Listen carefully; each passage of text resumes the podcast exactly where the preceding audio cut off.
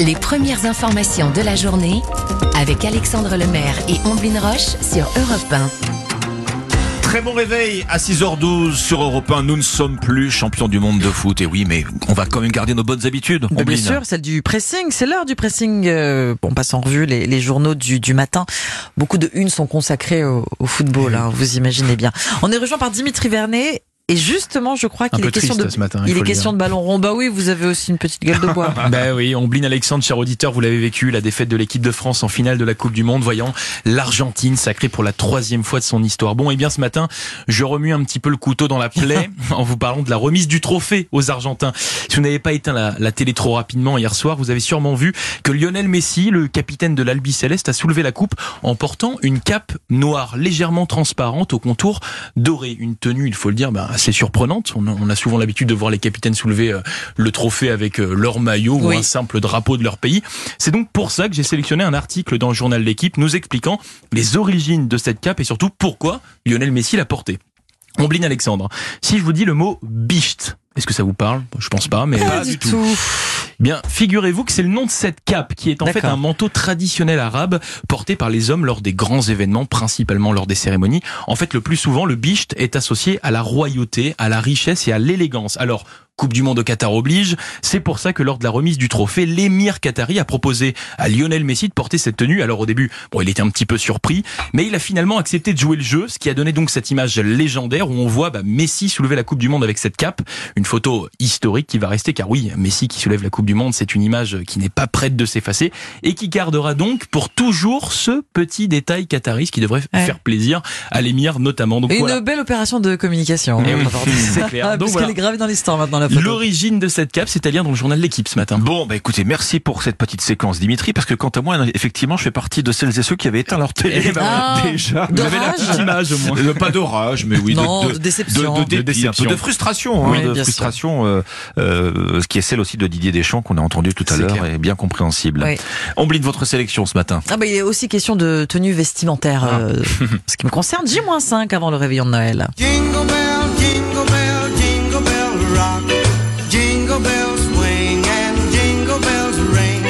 menu est à affiner. Vous êtes penché sur les courses, non? Pas Oh encore pas si vous saviez. Vous réfléchissez à votre plan de table? On va mettre qui à côté de l'oncle euh, qui vient de loin? Il manque un cadeau pour la grand-mère ou le, le petit cousin, j'imagine. Bon, ça arrive à tout le monde au pied du sapin. Vous n'avez pas encore passé surtout une tête dans votre penderie pour savoir quelle tenue vous allez bien pouvoir porter pour briller sous le sapin. Le Figaro Style est là pour vous, heureusement, pour vous convaincre que le pull de Noël sera tout à fait à propos. Portez un pull de Noël injustement surnommé pull moche. Ah oui, le pull En anglais. Ugly Christmas Sweaters. Ben, C'est pas vraiment vrai en plus, il est très beau ce pull. Porter un tricot avec des petits flocons sans être ridicule, c'est tout un art. Saviez-vous qu'il apparaît euh, ce pull dans les années 50 Des jacquards avec des rennes, des petits chalets, euh, des, des skieurs aussi des, dessinés. La jeunesse dorée américaine porte euh, ces- ce pull sur les pistes enneigées d'Aspen. C'est franchement classe en fait. Il devient plus excentrique dans les années 80, nous dit le Figaro, et toute la famille la- l'arbore fièrement ce, ce jacquard de Noël, ce pull de Noël, sur les photos kitsch des fêtes. Alors aujourd'hui, ce pull est l'élément indispensable de la pop culture, scène culte dans le film Le Journal de Bridget Jones, cette grosse tête de reine sur le ventre du comédien Colin Firth. Le présentateur vedette Jimmy Fallon en porte un différent chaque jour dans son émission américaine à la télé depuis le début du mois de décembre. À la mode, euh, si vous voulez, calendrier de l'Avent. Oui, il faut avoir de l'imagination quand même. hein. chandail tricoté par ses téléspectateurs, s'il vous Ah plaît. d'accord.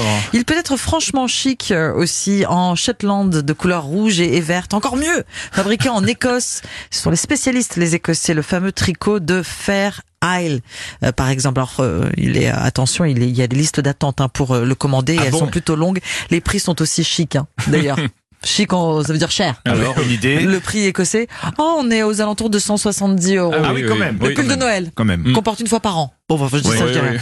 Euh, il est quand même réhabilité en cette, euh, en cette, en ce Noël, ce pull. euh, il a même son vendredi, il a même, pardon, son, sa journée mondiale, c'était vendredi Ah oui, dernier, le vendredi 16 dernier, décembre. Voilà. Faut-il céder à la tendance du pull de Noël? C'est la question de style posée par le Figaro. Bon, vous avez le vôtre Oui.